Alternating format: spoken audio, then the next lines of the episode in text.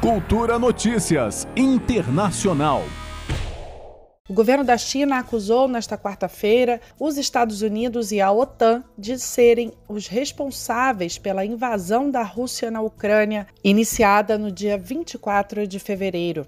Zhao Linjian, um dos porta-vozes do Ministério das Relações Exteriores, disse que os Estados Unidos acusam a China ignorando as próprias responsabilidades para tentar suprimir China e Rússia da disputa por hegemonia.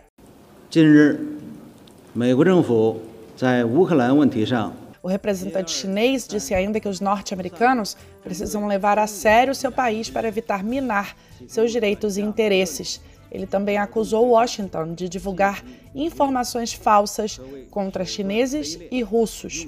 O ministro das Relações Exteriores da China, Wang Yi, já tinha feito críticas aos Estados Unidos nesta segunda-feira sobre o que chamou de uma tentativa de estabelecer uma espécie de OTAN na região Ásia-Pacífico.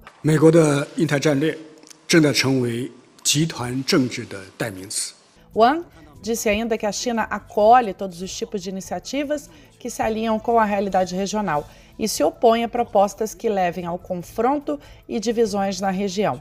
Também nesta terça-feira, o presidente do país, Xi Jinping, voltou a defender a soberania e a integridade territorial dos países e que entende a preocupação da Rússia com a segurança na região. Os discursos do porta-voz, do ministro e do presidente chinês são uma clara demonstração de uma alteração na postura de neutralidade que a China vinha mantendo sobre os conflitos até o momento. A China também anunciou que vai enviar, por meio da Cruz Vermelha, assistência humanitária para a Ucrânia no valor de 5 milhões de yuans.